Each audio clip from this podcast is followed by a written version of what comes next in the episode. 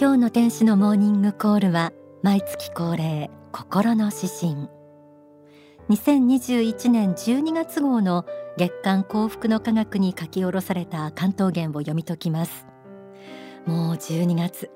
今年最後の心の指針となりますね。今月の心の指針タイトルは大人になれない症候群。来年4月から民法で成人年齢が20歳から18歳に引き下げられるそうです。選挙権も得て親の同意を経ずに自分で契約ができることも多くなるようです。皆さんいかがですか？世間を見渡すと実際には大人と言われる年齢に達していても子供みたいな大人は結構多いと思いませんか？私は自分自身が大人になりきれていないなと思うことしばしばあります。今年の心の指針全般を振り返ると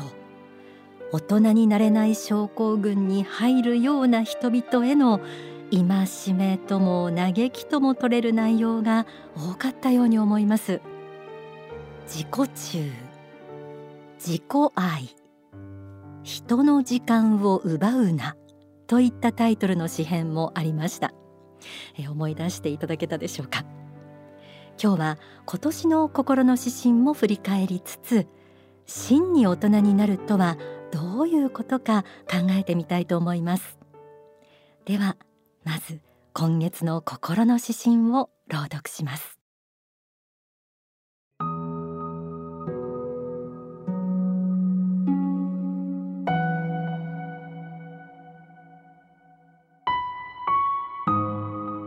心の指針。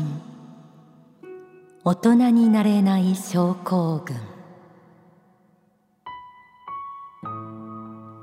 肉体年齢的に大人なのに。いつまでたっても大人扱いしてくれない人がいる。大抵は子供時代は無邪気でわんぱくでそれなりに可愛げがあって羽目を外しても大人たちが多めに見てくれた人たちである。生活環境は厳しいというより豊かであったりそれなりに人手に困らない家庭である。昔から家貧しゅうして子は勉学に志し親孝行に育つという普通は家が貧しいと学歴も得られず就職にも苦労し出世のめどは立たず結婚にも子育てにも苦労する。その人が当たり前だと思っている生活水準によって幸不幸の自覚も変わってくる。だから人より少しだけ多く努力してもその結果に甘んじず人より少しだけ重い責任を軽々と担げる人になりなさい。世間では困っている人が多いのだから。早々と自分の分を知って他の人々を助けてあげなさい。それが大人になるということだ。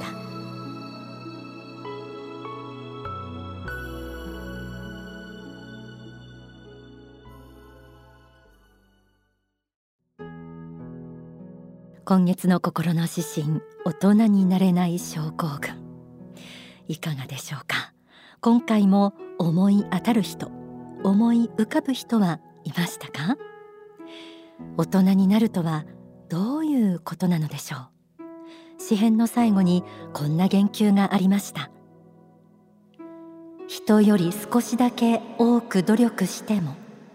その結果に甘んじず人より少しだけ重い責任を軽々と担げる人になりなさい。世間では困っている人が多いのだから。早々と自分の分を知って他の人々を助けてあげなさい。それが大人になるということだ。大川総裁はかつてその名もズバリ大人になるということ。という説法をされ書籍にもなっています。そこにはこう書かれています。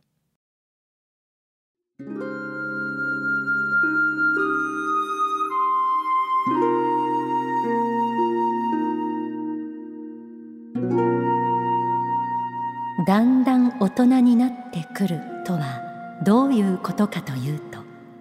やはり耐えられる範囲が大きくなってくる。ということでしょう。子供っぽい大人というのは基本的に自分には責任がないとして人や会社に責任を持っていく考え方をする方を選ぶ傾向があります。ところが大人になってくると自分自身には直接の責任がないことであってもあなたの責任かもしれないとかあるいは監督不行き届きだなどというようなことを言われる場合もあるわけです。この辺は難しいところですが自分自身がやったことではないことにも責任を感じるようでなければなりません。人の分まで守ろうとするようになるというのは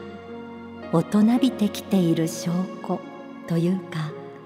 大人になってきている証拠であると言えるでしょう。耐えられる範囲責任そして人の分まで守ろうとする態度。自分自身に責任を持つことから始まり家族に責任を持ち社会に責任を感じるようになること。大人になるとは責任の範囲を広げていくことでありそれは同時に魂の器の成長でもあると言えそうです。2021年の心の指針全般を振り返るとまさに大人になれない症候群の特徴とそれに対する戒めなども垣間見られました。3月の心の指針自己愛では。思うに赤ちゃんのままで大人になりきれない人が多いのではないか。時折自分の中の赤ちゃん性を振り返ると良い。という言及がありました。4月の心の指針は自己中でした。自己中人間の魂は地獄界に集結している。一方天上界には自分自身の自己中と戦い人への愛利他に目覚めた人が数多くいるとありました。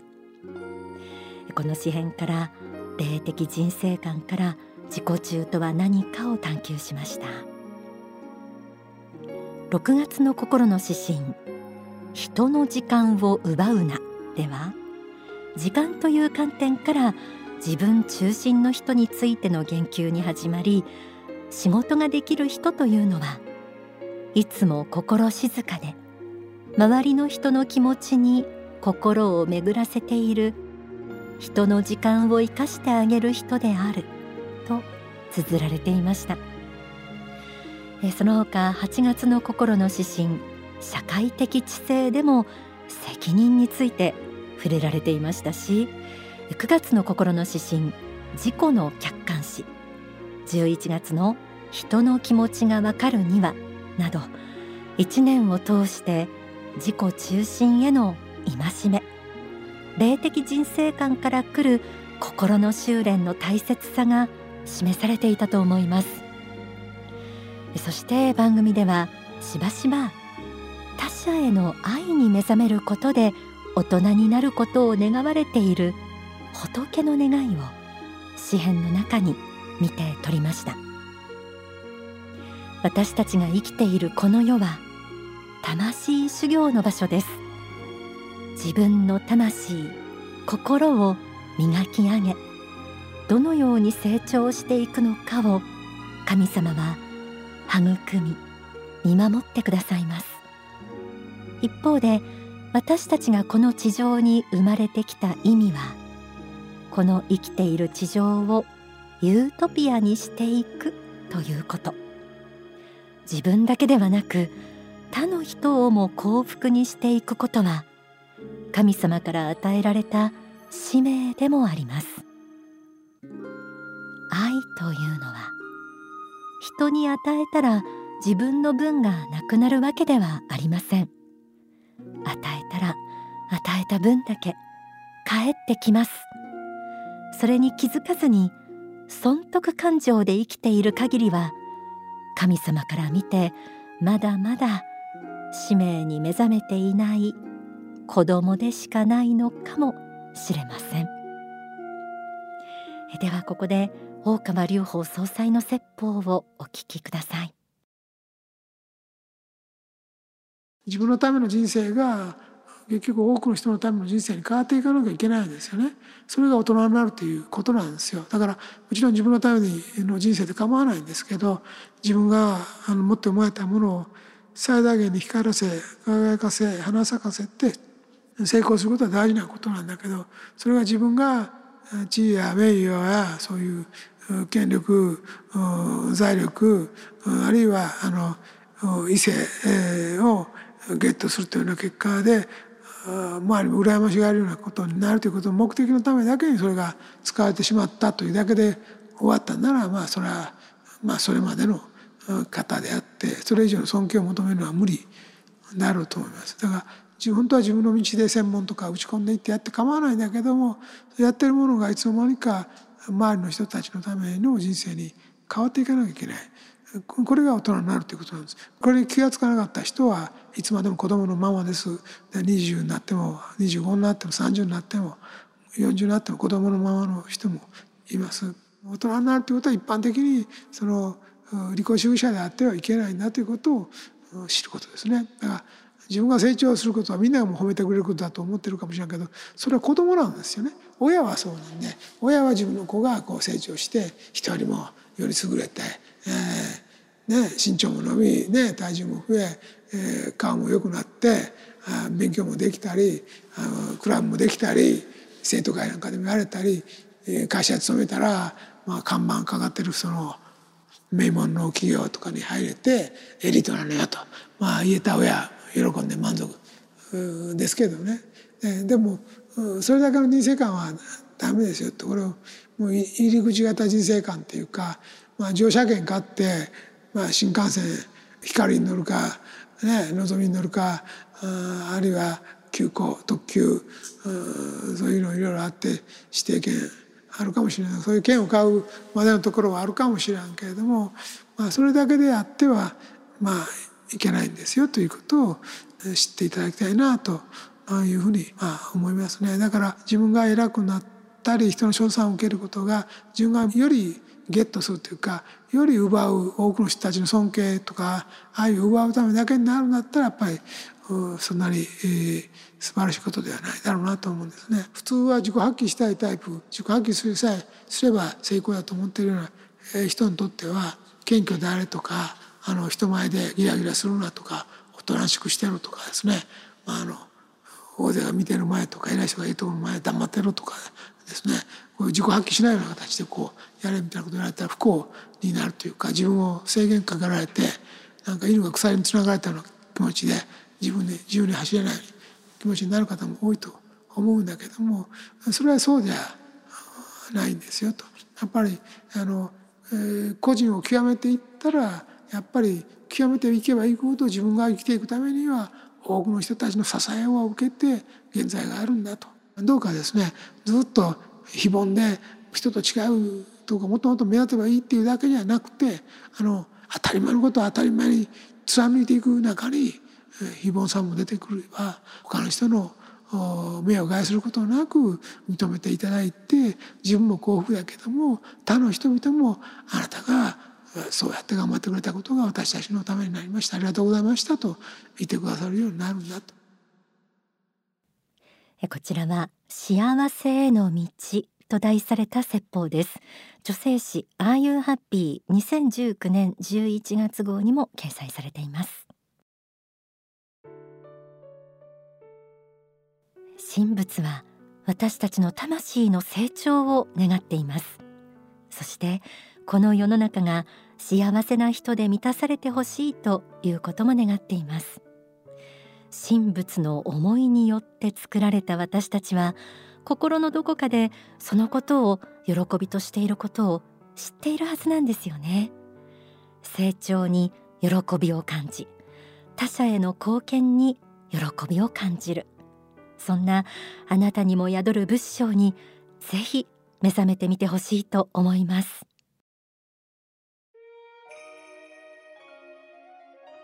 ここで一曲お送りします。来年2月に公開予定の映画から主題歌をお届けしましょう。映画のタイトルは愛国女子紅武士道。主題歌は愛国女子は行く。作詞作曲大川隆法総裁。歌は篠原彩さんです。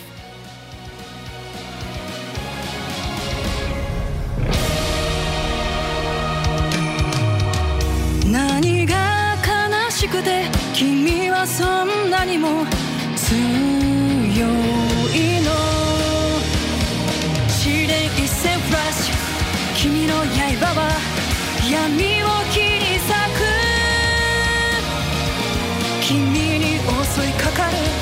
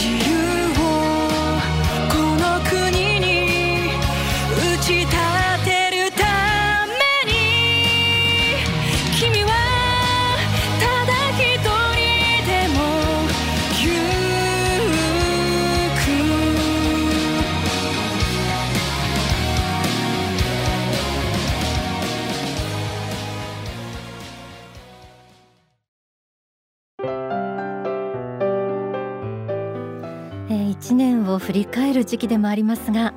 コロナ以降の世界情勢や日本国内も揺れ動いています。そんな中大川隆法総裁はどんな発信をされるか注目していらっしゃる方も多いと思います。ぜひ大きな会場での万人を前にした生の講演お聞きください。12月14日火曜19時開演でエルカンターレ祭が埼玉スーパーアリーナで行われその中で大川総裁の法話があります。演題は地球を包む愛。えー、とってもスケールの大きなお話になりそうですね。こちらは本会場は完全予約制ですが全国の幸福の科学の支部や商社でも衛星中継される予定です、えー、ぜひお近くの幸福の科学までお気軽にお問い合わせください。